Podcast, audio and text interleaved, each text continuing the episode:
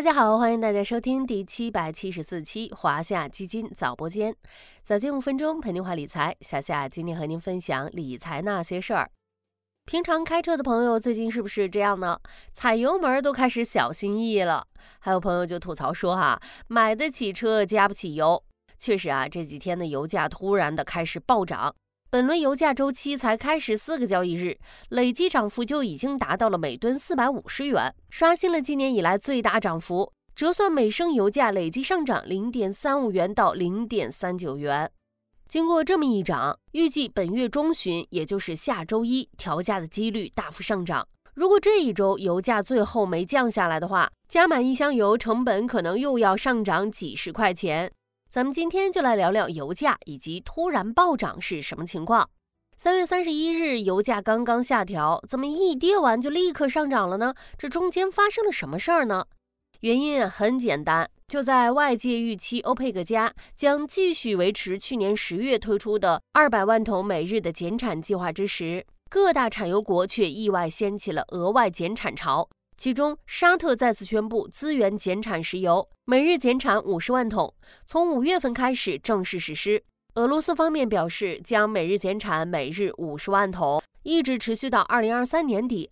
另外，还有很多的产油国都宣布了相似的减产政策，只不过减产的数量不尽相同。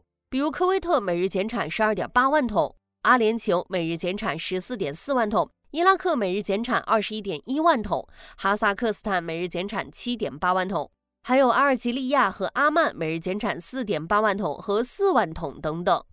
由于持续一年多的俄乌冲突，全球能源本来就处于量少价高的状态，如今这么多产油国集体宣布减产，直接导致石油价格飙涨。上周国际油价大幅上涨超过百分之六，不少朋友应该深有感触，这两年油价是真的贵。二零二一年、二零二二年油价的主基调都是在上涨，二零二三年油价还会继续上涨吗？现在看来，几率还是比较大的。虽说欧佩克加主导原油价格的时代逐渐过去，产油国们对国际油价的影响力逐步削弱，不过他们依然是全球石油主要的供应来源，其产量增减对油价走势仍然有着不可忽视的作用。这不，一改上个月欧美银行业动荡之后下调油价预测的情况，这两天华尔街分析师们又开始重新讨论起今年油价走向。多家投行一致将下半年油价预期调升至每桶一百美元之上。比如说啊，业内有名的原油大多头高盛又举起了看多大旗，将二零二三年底布伦特原油价格预测从九十美元上调至九十五美元。将二零二四年底布伦特原油价格预测从九十七美元上调至一百美元。另一家知名投行澳新银行也认为，油价在今年年底前就可能达到一百美元。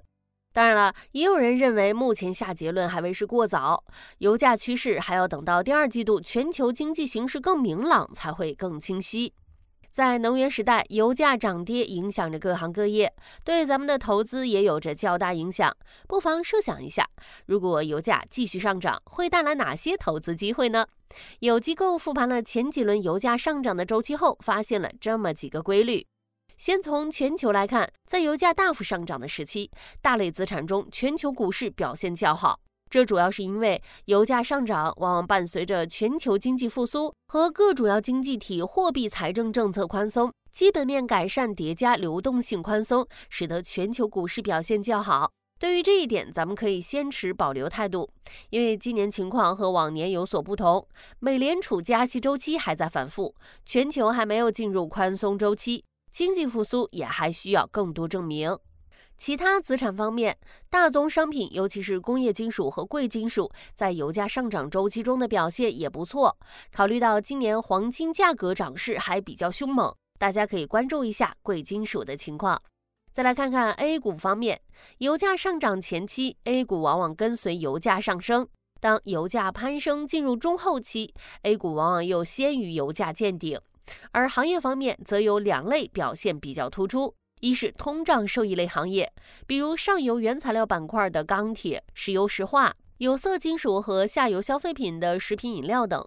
其中，食品饮料、钢铁、石油石化在历次原油价格大涨期间的上涨概率达百分之百，平均涨跌幅超过百分之二十五。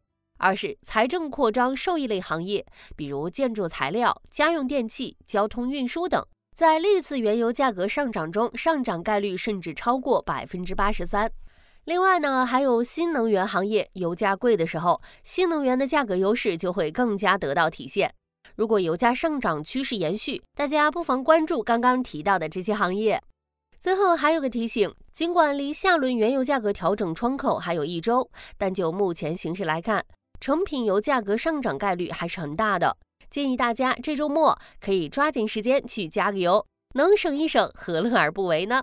好了，今天的华夏基金早播间到这里就要结束了，感谢您的收听，我们下期再见。